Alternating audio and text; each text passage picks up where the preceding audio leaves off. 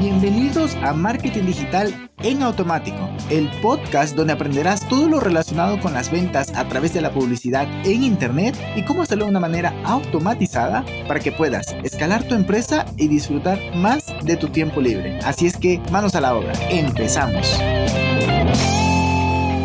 Hello, hello, bienvenido un día más a este podcast. Hoy estoy muy feliz porque estoy retomando estos contenidos. Había estado en mudanza, en algunos cambios. Además que también pasé por el proceso de COVID. Bendito Dios, ya estoy de regreso. Feliz de compartir nuevamente contigo estos contenidos. Y hoy vamos a hablar de un tema que me ha estado eh, pasando mucho en los embudos que he estado analizando con los clientes. Por un lado es cómo mejorar toda la conversión del embudo, pero dentro de todos esos análisis hay que revisar un caso, más bien un paso muy crucial. Por un lado, los, los anuncios, por otro lado, pues la conversión en la landing de captación, ventas y todo eso. Entonces, de lo que vamos a hablar hoy es cómo mejorar la conversión en tu landing de registro. Vamos a empezar porque hay que tener muy en consideración la velocidad de la página. Nos pasó justamente hace un par de semanas en la agencia. Teníamos un cliente que él, por su lado, tenía un embudo que estaba generándole muchos costos, eh, porque pues la página iba lenta, entonces Facebook te cobra porque eh, la página va lenta, tiene un mal rendimiento. Entonces, Facebook te cobra por eso, no te cobra más.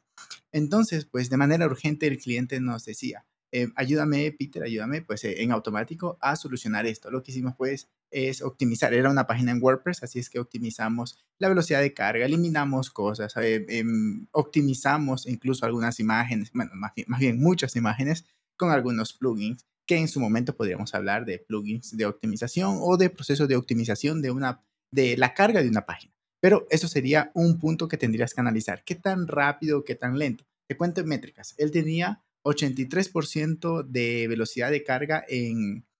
Ay, se me fue el nombre. Eh, ay, se me fue el nombre. Pero bueno, en Google, no era en Google eh, Page, Speed, sino en otra página, en otra página que también utilizamos para para esta, para, para esta situación. Se me fue el nombre, pero en el camino se me irá acordando. Era algo así como Analyzer, algo así. Bueno, es una que siempre utilizamos, pero ahorita se me fue el nombre.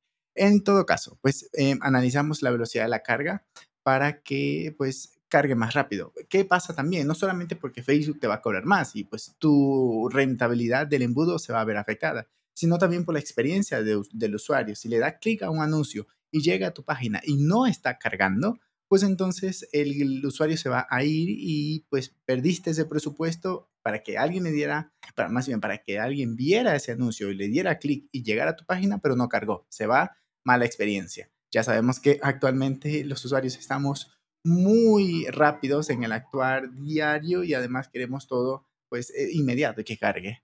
Entonces, eso sería uno. Pero también tendrías que analizar los copies. En esa página que llega, la primera sección sabemos que se llama Above Default. Pues en esa sección hay, pues, em, por ejemplo, hay un top banner, hay una sección de Hero donde eh, em, puede ser una imagen, un video, ahorita vamos a hablar de ello. Hay un texto, un, formulario, un botón.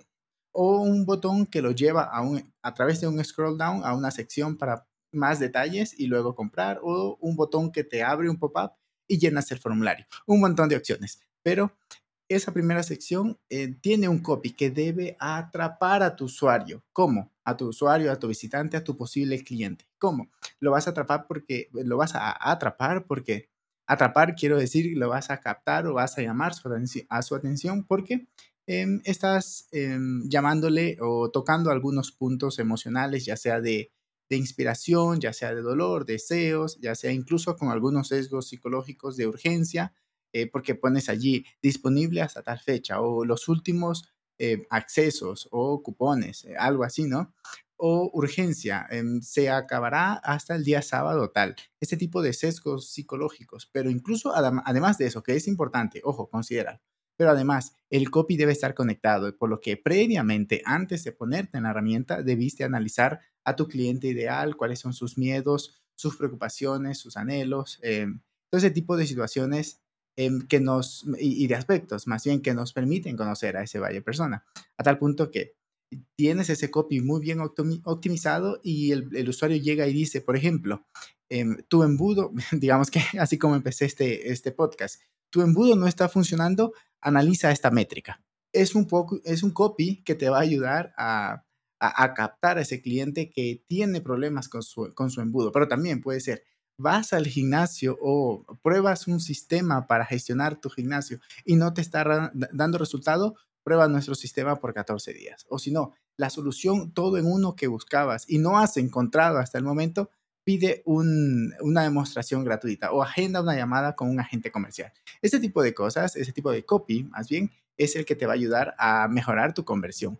También, aquí estoy viendo mis, mis apuntes, también es, ya sea la mejor landing, con el mejor diseño, que de buen branding, la experiencia de usuario maravillosa, carga muy rápido, pero el usuario llega y no convierte. Entonces tendremos también que analizar, ojo, que no es que una se tenga que hacer em, después de otra, puedes revisar todo esto, ¿no? Porque estamos hablando de optimizar una cosa. Bien, ahorita igual doy matices porque si mueves muchas cosas al mismo tiempo, luego no sabes qué has arreglado, por lo que hay que tener criterios. Entonces, si llega a la página y la gente le da clic, pero llega a la landing y no convierte, entonces puede ser que lo que estás comunicando y la promesa que estás dando y que estás eh, pues ofreciendo en tus anuncios no es la misma que la que tienes en tu, en tu, en tu landing page. Por ejemplo, eh, baja de peso. Ah, ok, sí, baja de peso. Apuntándote al gimnasio. Mm, si te das cuenta que no hay una comunicación unificada. Baja de peso con rutinas de ejercicio que te damos en el gimnasio. Y luego, acá cuando hago acá es el anuncio en Facebook. baja de peso con los, la rutina de ejercicio que te damos en nuestro gimnasio. Le das clic y llegas a la landing donde dice, si te registras ahora vas a tener siete días o un mes de prueba gratuita en nuestro gimnasio. Además de un, o si no, un tanto por ciento de descuento por registrarte en los próximos dos o tres días. Entonces, te das cuenta allí de la unificación de la promesa acá estás prometiendo algo y algo preciso, una palabra importante, algo preciso, y acá estás unificando y estás cumpliendo con esa misma promesa. En cambio, si dices, baja de peso, es demasiado ambiguo, pero llega a la landing y dice, con cremitas. Ok, está bien, pero no quedó claro y el usuario tenía en la mente, voy a hacer ejercicio, o voy a comer verduras, voy a tomar jugos verdes, o voy a hacer ejercicio corriendo en, en la calle, en fin, un montón de opciones, si te das cuenta, ¿no? Pero es que además, si prometes de más acá y acá eh, tu promesa es de menos, o sea, menos de lo que habías prometido en los anuncios, pues también tu conversión va a bajar. Si es al revés, será bueno, pero igual con cuidado porque si sobre ofreces algo, pues se va a ver falso, ¿no? 100% de descuento, 90% de descuento, mira, qué locura, 100%, pues te doy gratis, pero hay que tener ese, cuidado por allí también.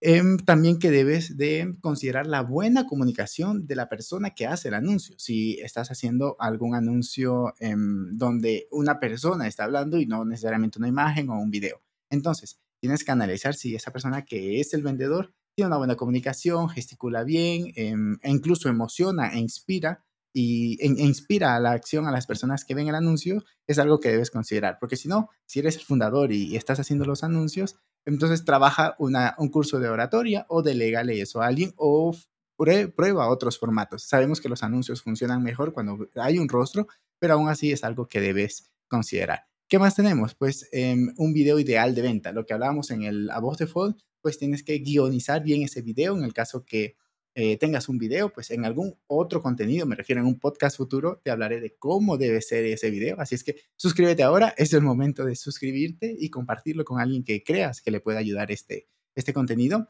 Pero em, en algún próximo podcast em, estaré hablando de a profundidad de cómo guionizar ese video, porque en estas, en estas semanas lo vamos a hacer para un cliente también.